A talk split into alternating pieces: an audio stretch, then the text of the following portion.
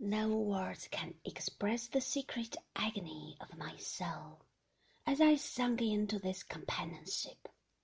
Compared these henceforth everyday associates with those of my happier childhood, not to say with Steerforth, Traddles, and the rest of those boys, and felt my hopes of growing up to be a learned and distinguished man crushed in my bosom. The deep remembrance of the sense I had of being utterly without hope now, of the shame I felt in my position, of the misery it was to my young heart to believe that day by day what I had learned and thought and delighted in and raised my fancy and my emulation up by would pass away from me, little by little, never to be brought back any more, cannot be written. As often as Mick Walker went away in the course of that forenoon, I mingled my tears with the water in which I was washing the bottles, and sobbed as if there were a flaw in my own breast, and it were in danger of bursting.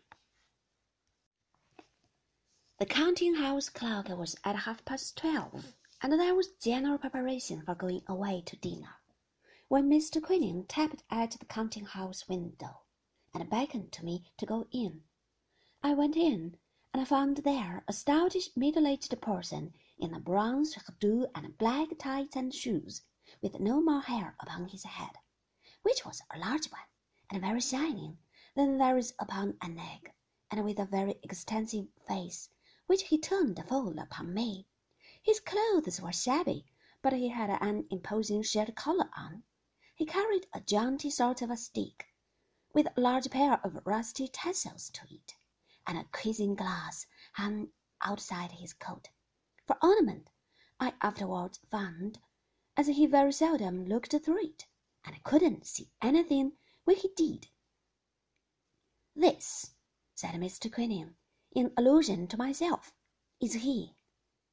This, said the stranger with a certain condescending roll in his voice, and a certain indescribable air of doing something genteel, which impressed me very much.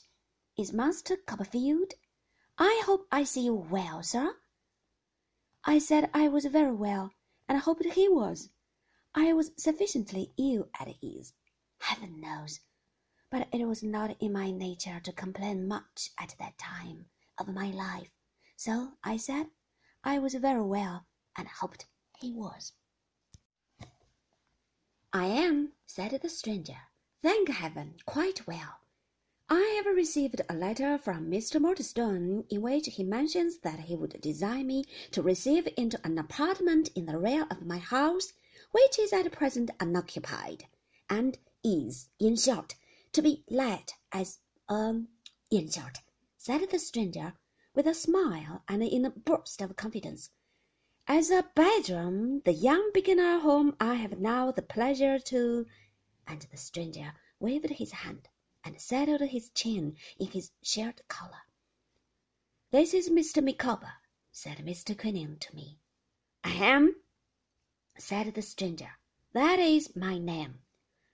Mr. Micawber, said Mr. Quinion, is known to Mr. Murdstone he takes orders for us on commission, when he can get any.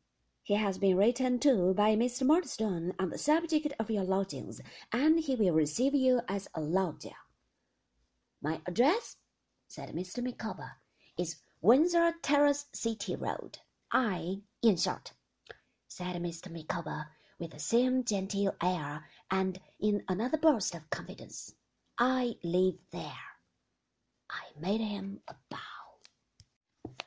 Under the impression, said Mr. Micawber, that your peregrinations in this metropolis have not as yet been extensive, and that you might have some difficulty in penetrating the arcana of the modern Babylon in the direction of the City Road. In short, said Mr. Micawber, in another burst of confidence, that you might lose yourself I shall be happy to call this evening and install you in the knowledge of the nearest way. I thanked him with all my heart, for it was friendly in him to offer to take that trouble, At what hour? said Mr. Micawber. Shall I? At about eight, said Mr. Quinion. At about eight, said Mr. Micawber. I beg to wish you good day, Mr. Quinion. I will intrude no longer. So he put on his hat and went out with his cane under his arm, very upright, and humming a tune when he was clear of the counting house.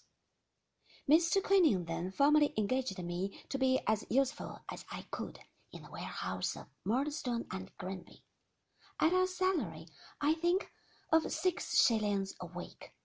I am not clear whether it was six or seven. I am inclined to believe, from my uncertainty on this head, that it was six at first and seven afterward.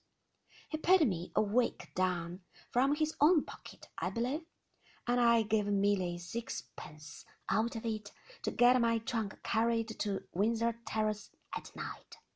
It being too heavy for my strength, small as it was, I paid sixpence more for my dinner, which was a meat pie and a turn at a neighbouring pump, and passed the hour which was allowed for that meal in walking about the streets.